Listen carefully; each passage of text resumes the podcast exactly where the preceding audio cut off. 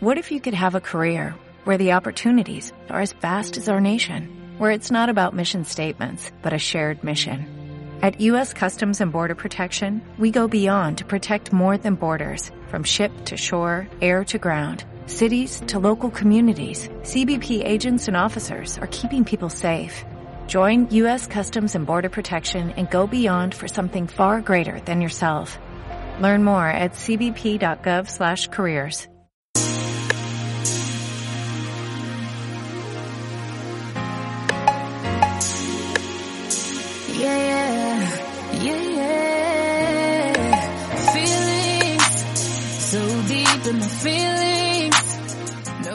Bienvenidos, bienvenidas a nosotras con nombre de mujer, un programa de Radio 22.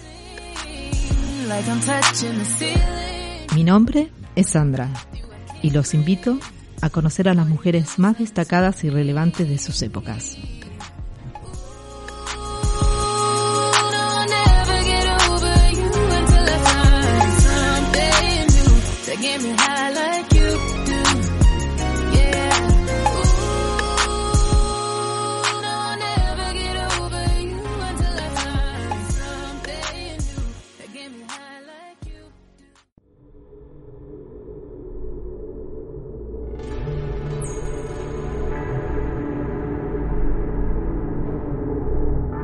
Fue la primera mujer en acceder al cargo de primer ministro en India.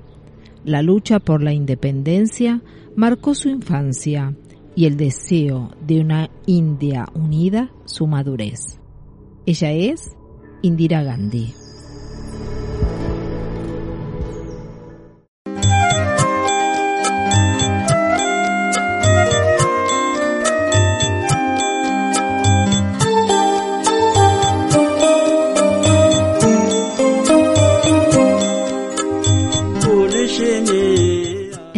1917, la India, por entonces colonia inglesa, se hallaba envuelta en graves problemas políticos, económicos, étnicos y religiosos. En ese convulsionado país nació el 19 de noviembre de 1917 Indira Priyadarshini Gandhi, hija de Jawaharlal y Kamala Nehru, fervientes seguidores de Mahatma Gandhi.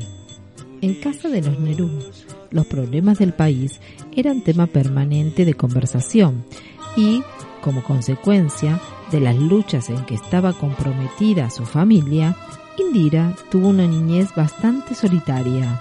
Sus padres y sus abuelos fueron encarcelados por los ingleses con tanta frecuencia que casi permanentemente debió valerse por sí misma.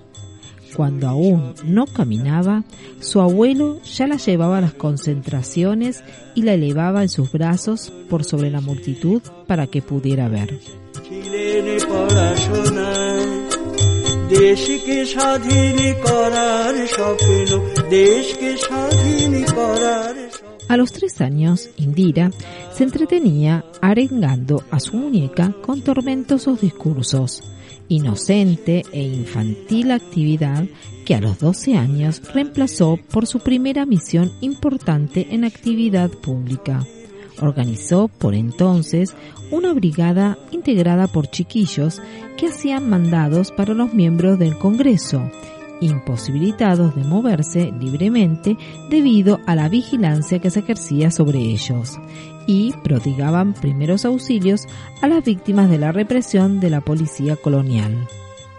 Jawaharlal Nehru no hacía distinciones entre la educación que debía darse a un hombre y a una mujer, y quiso que su hija concurriera a los mejores colegios y universidades. Indira asistió a escuelas de la India, Suiza e Inglaterra y también frecuentó la Universidad de Visva-Bharati en Satiniketan, fundada por Rabindranath Tagore, pero la permanente actividad de los padres y en particular la enfermedad de su madre la obligaron a interrumpir los estudios.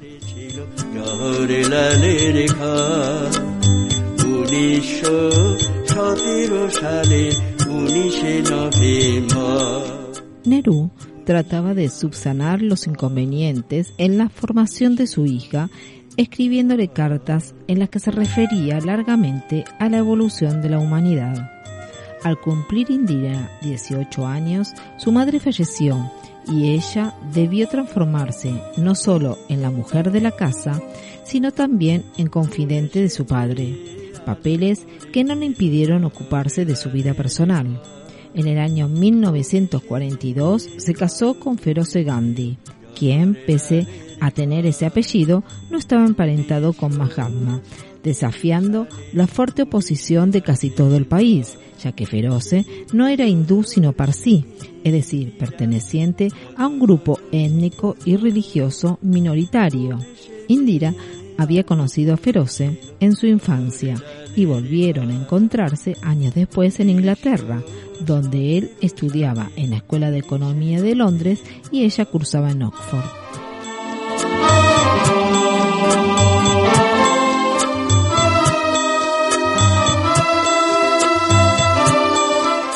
Posteriormente, los acontecimientos se precipitaron. El 15 de agosto de 1947, la India obtuvo una independencia.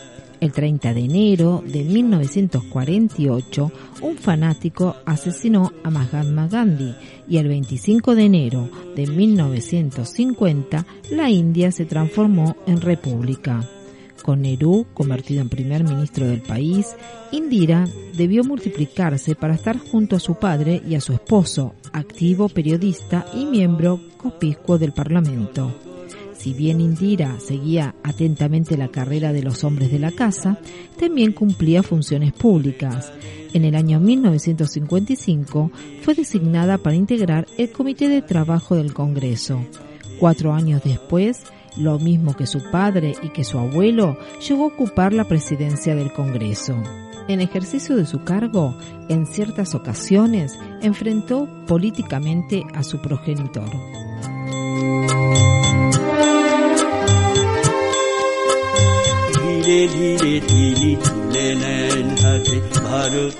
Paulatinamente, la función pública fue obligándola a abandonar su natural timidez. Indira no solo debía moverse en el cerrado mundo de la diplomacia y la política, sino también entre multitudes que acudían a ver a su padre y a ella misma en busca de soluciones para sus problemas. El cariño popular le fue de gran ayuda cuando en el año 1960 debió sobrellevar la temprana muerte de su esposo, que se hallaba en el apogeo de su carrera parlamentaria. De este matrimonio habían nacido dos hijos, Rajiv y Sanjay. La desaparición de Feroce la dejó, según las propias palabras de Indira, perdida, desolada y con la muerte en el corazón. Pero desde ese momento se entregó con más ahínco a la actividad pública. Sus hijos ya eran grandes y su padre y la India necesitaban su trabajo incesante.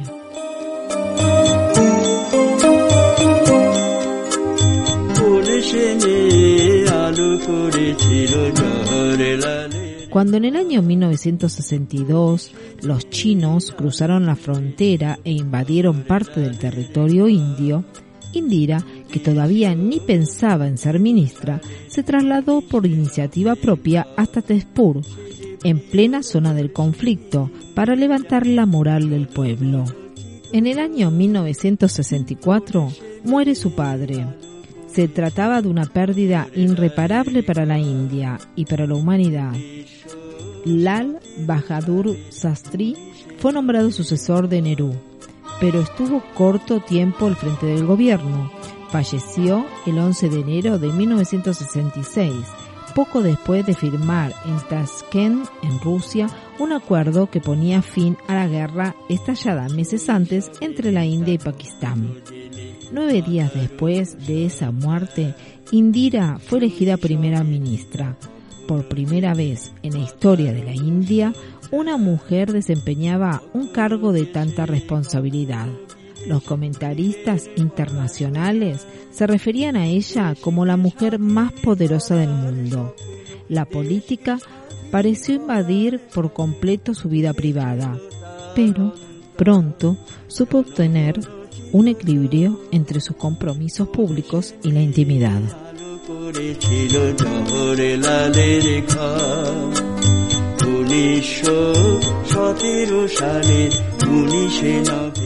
En el primer año de su gestión, la India debió afrontar una terrible sequía.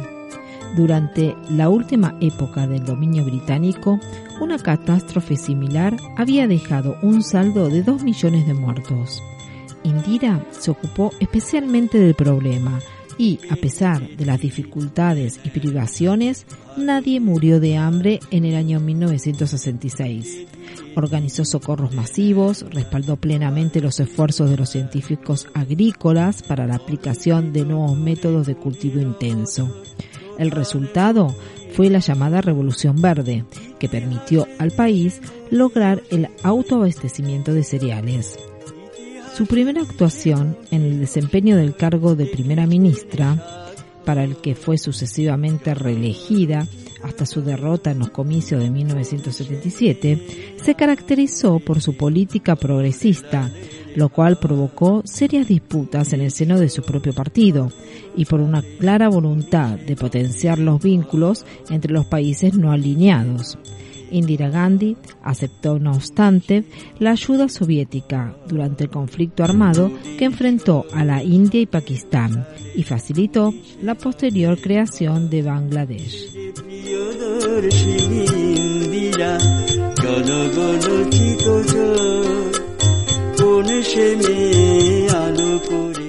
En el año 1975, la creciente oposición hizo tambalear su permanencia en el cargo y optó por declarar el estado de emergencia y suprimir las libertades individuales. Ello, unido a una serie de medidas que no contaron con el favor de la población, contribuyó a su derrota en las elecciones de 1977. En el año 1980 recuperó el poder tras obtener el triunfo en los comicios, a los que se presentó con el nuevo Congreso, partido que había creado poco tiempo antes. En junio de 1984, en un intento de acabar con el terrorismo Sikh, ordenó el ataque a un templo Sikh, en el que murieron cerca de 450 personas. Pocos meses después de estos hechos, el 31 de octubre de ese mismo año, fue asesinada por dos miembros de su guardia personal, de origen sikh también y vinculados a un grupo terrorista de dicha etnia.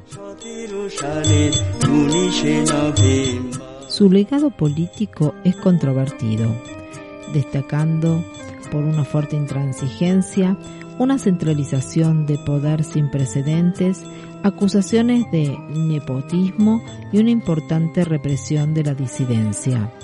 A pesar de ello, es reconocida como una de las mujeres más importantes de la historia y ha recibido numerosos reconocimientos, como el Premio Lenin de la Paz o el Bharat Ratna. En el año 1999 fue reconocida como la mujer del milenio, según un sondeo de la BBC.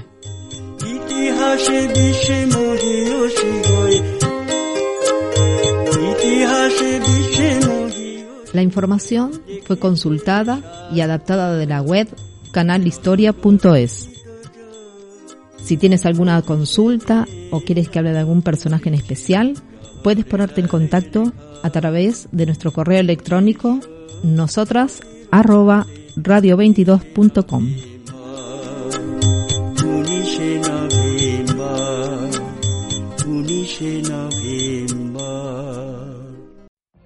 What if you could have a career where the opportunities are as vast as our nation, where it's not about mission statements, but a shared mission? At U.S. Customs and Border Protection, we go beyond to protect more than borders, from ship to shore, air to ground, cities to local communities. CBP agents and officers are keeping people safe. Join U.S. Customs and Border Protection and go beyond for something far greater than yourself. Learn more at cbp.gov/careers.